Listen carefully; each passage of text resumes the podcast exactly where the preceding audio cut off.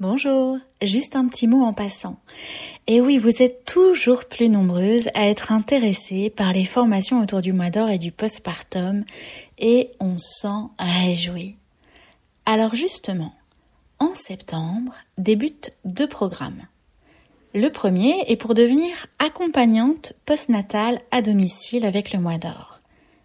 Le deuxième programme s'adresse aux professionnels qui veulent se spécialiser dans l'accompagnement des cinq premiers mois après l'accouchement. Alors, comment ça se passe maintenant? Eh bien, rendez-vous sur notre site internet www.lemoisdor.fr et inscrivez-vous gratuitement à nos webinaires pédagogiques de présentation selon la formation que vous aurez choisie. Je répète, rendez-vous sur notre site internet www.lemoisdor.fr. Et maintenant, place à votre podcast du jour.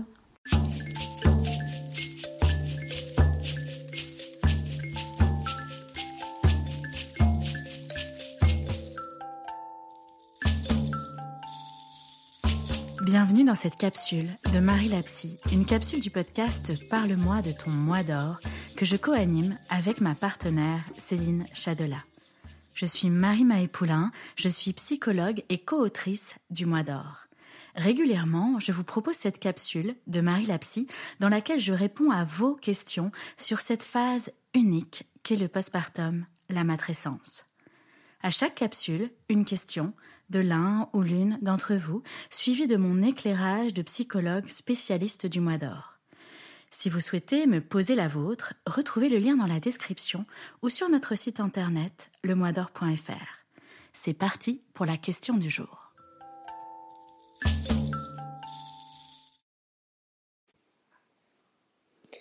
Oui, hello, bonjour. Euh, je vous pose ma petite question. C'est euh, de comment survivre aux nuits sans sommeil, aux nuits assises dans son lit avec son bébé sur soi, à l'accumulation de fatigue où du coup notre cerveau il n'arrive plus à connecter.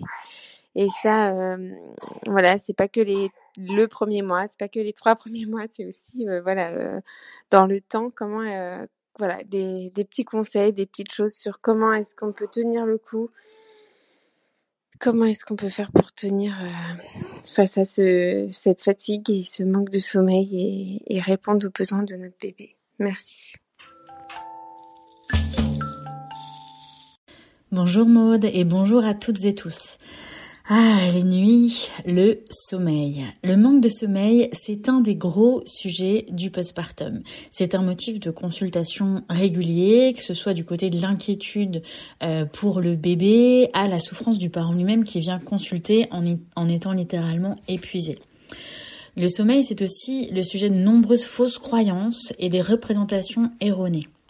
On n'a même pas passé le premier mois après l'accouchement qu'il y a toujours une tante Martine ou un voisin Patrick qui nous demande alors est-ce qu'il fait ses nuits, les fameuses nuits? Alors je vais pas partir dans un podcast sur le sommeil de bébé.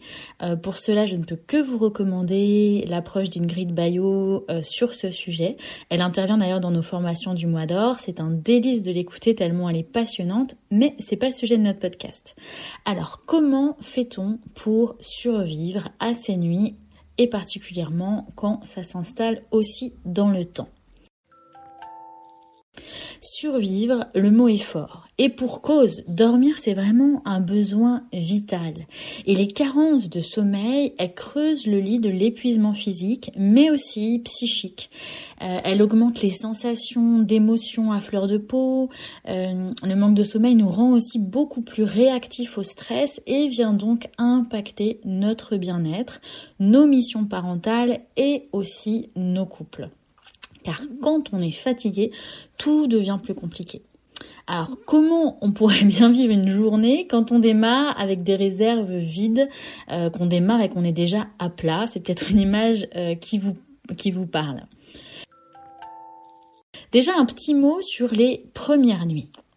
Juste après la naissance, on retrouve très régulièrement un schéma où je schématise un petit peu, hein, mais la première nuit, euh, bébé dort et récupère de son immense voyage au travers les mondes Et souvent, euh, pendant cette première nuit, on a une maman qui a là les yeux écarquillés, fixés sur ce petit bébé et qui essaye de réaliser que cette expérience, elle est bien réelle, que ce bébé, il existe pour de bon euh, et qui veille aussi souvent à sa sécurité avec cette notion de responsabilité immense d'avoir à s'occuper d'un petit être. Et avec cette fameuse question, est-ce qu'il respire correctement? Puis ensuite, les rôles s'échangent. Euh, le moment où la jeune mère, euh, elle redescend, elle est prête à entrer dans le sommeil, un changement aussi au niveau hormonal. Euh, en général, ça se passe autour de la deuxième nuit. Et bah pile au moment où elle est prête à se reposer, il y a deux yeux qui s'ouvrent et c'est parti pour ces fameuses nuits de Java avec l'apprentissage des tétés du côté du bébé, des tétés en grappe, le besoin de proximité euh, massive, d'où l'importance qu'on puisse avoir à nos côtés en tant que jeune mère en maternité euh, ou alors à domicile si on a accouché à domicile, une personne aux ressources pour rassurer ses nuits, euh, bercer bébé entre deux tétés, le temps que la maman récupère. Alors si vous avez la chance d'avoir une maternité qui le propose, profitez-en euh, d'avoir le deuxième parent ou une personne ressource à disposition pendant ces premières nuits. Et sinon, évoquez-le aussi dans vos maternités, que ça ne pourra que aider à faire bouger les pratiques dans le temps. Ensuite, les nuits à la maison. Il est important, dès la grossesse si possible, hein, de décider en couple comment seront gérées les nuits pendant le congé du deuxième parent, mais aussi après sa reprise du travail. Parce que le deuxième parent, il a certes une journée de travail à accomplir, mais la mère, elle, elle a sa journée de mère euh, à accomplir également, et elle a également besoin de ce fameux repos en postpartum et de ressources pour cela. Donc le couple doit se poser pour définir comment ça se passe pour les tétés, qui va prendre le bébé, qui le repose après la tétée, ou pour les biberons, comment on alterne, euh, qu'est-ce qui est le plus pratique comme configuration pour se reposer un maximum tout en allaitant, configuration j'entends par là, est-ce qu'on fait du cododo, est-ce qu'on est dans la même chambre, euh, comment ça se passe si on est dans des chambres différentes, comment on peut euh, donner à tétée allongée ou donner le biberon dans une posture qui nous permet de nous de nous reposer ou de pas trop nous réveiller. Euh, comment est-il possible de pas trop se déplacer pendant la nuit ou d'allumer trop de, lumière, qui dans ces cas-là nous réveille aussi et rend euh, le rendormissement plus compliqué aussi pour nous en tant que parents? Qui euh, d'entre nous va bercer bébé quand c'est pas une demande directement d'allaitement, mais qu'il a juste besoin d'être d'être bercé pendant la nuit, qui va changer la couche, L'idée, c'est de prendre ce sujet à bras le corps et à deux, nous sommes tous les deux responsables de ces nuits. Et cette question, elle se pose même quand il y a reprise du travail. Nos bébés sont tous différents et nos nuits sont toutes différentes aussi. Pour certains d'entre nous, comme vous Maude, la question de la fatigue, des réveils euh, dure, s'étale dans le temps. Alors comment on survit, hein, vous le dites euh, Maude, à ça? Déjà, euh, comment on peut recevoir de l'aide sur les autres plans? Sur le plan de la maison, de la logistique, euh, de l'aide aussi auprès de nos aînés, et toujours de garder, si possible, une alimentation nutritive pour ne pas cumuler les carences de sommeil avec les carences de vitamines, de fer, etc.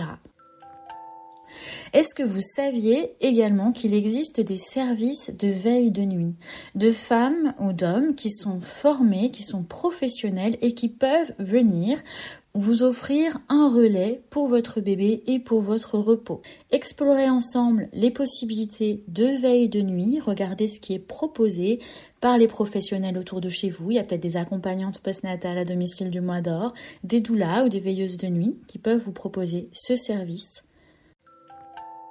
Avez-vous déjà aussi expérimenté ce qu'on appelle les micro-siestes ou les approches de body scan ou également des micro-séances d'hypnose? Il y a toujours cette fameuse phrase euh, dormez quand bébé dort. Or, même si c'est l'idéal, c'est loin d'être toujours aussi facile à appliquer. Moi, je rencontre de nombreuses femmes qui disent c'est bien gentil, mais moi, je n'arrive pas à m'endormir pendant la journée. Eh bien, j'ai envie de dire, ne pas s'endormir n'est pas un échec. Parfois, faire juste une micro-sieste ou simplement une séance de relaxation, c'est pour ça que je vous parlais de l'outil du body scan que je vous invite à aller voir, permet un moment de détente, un moment de repos, un moment où on débranche un petit peu au niveau du cerveau, surtout si on a un accompagnement audio à ce moment-là.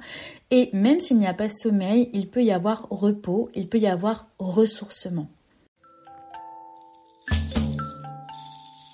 Aussi, il est important de ne pas négliger les problématiques du sommeil du côté de votre bébé.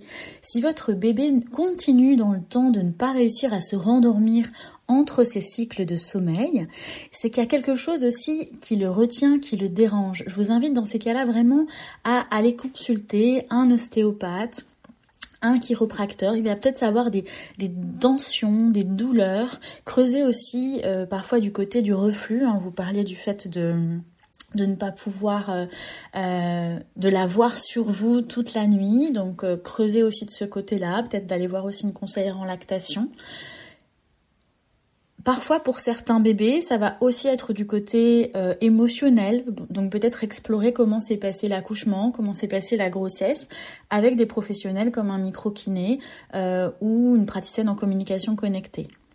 Vous pouvez également vous faire accompagner par une consultante en sommeil de qualité. Enfin, instaurer des rituels sécurisants, réguliers, avec une musique douce, avec des repères que l'on retrouve, et également les faire si possible s'endormir au même endroit où ils se réveillent pour que petit à petit, ils comprennent qu'ils peuvent s'endormir et se réveiller en sécurité. Je vous l'accorde, c'est un chemin, ça ne marche pas toujours du premier coup, loin de là, ça nous mobilise des ressources immenses en tant que parents. Les endormissements à n'en plus finir viennent vraiment nous chercher très très loin, nous confronter nous-mêmes à nos propres limites, à nos propres émotions. Gardez toujours en tête que même si, dans l'état actuel des choses, cela semble désespéré, cela va passer. Oui, ça peut avoir l'air d'une phrase qui est facile et pourtant, quel refuge, quelle ressource cela va passer. Ces nuits, à un moment donné, vont trouver leur rythme et vous allez trouver le repos. J'espère que cette capsule vous aura apporté des éléments pour vous éclairer et vous soutenir dans vos postpartum. Merci de l'avoir écouté. C'est parce que vous osez me poser vos questions que je peux vous offrir cette capsule. Alors si vous aussi vous avez des questions ou des témoignages sur la périnatalité, vous pouvez les déposer dans le lien dans la description. Et si vous souhaitez être accompagné de manière plus personnalisée en prenant rendez-vous pour une séance, alors vous pouvez me contacter par Instagram, Marie Poulain, ou via le lien en bio. Pour aller plus loin, sachez que le mois d'or, c'est des livres et des kits pour se préparer, c'est aussi un réseau de professionnels spécialisés pour bien s'entourer pendant le mois après l'accouchement. Et bien sûr, ce sont des formations sur le postpartum. Si vous souhaitez soutenir la diffusion de ce message du mois d'or, partagez le podcast autour de vous et abonnez-vous à notre chaîne sans oublier de lui mettre plein de jolies étoiles. À bientôt!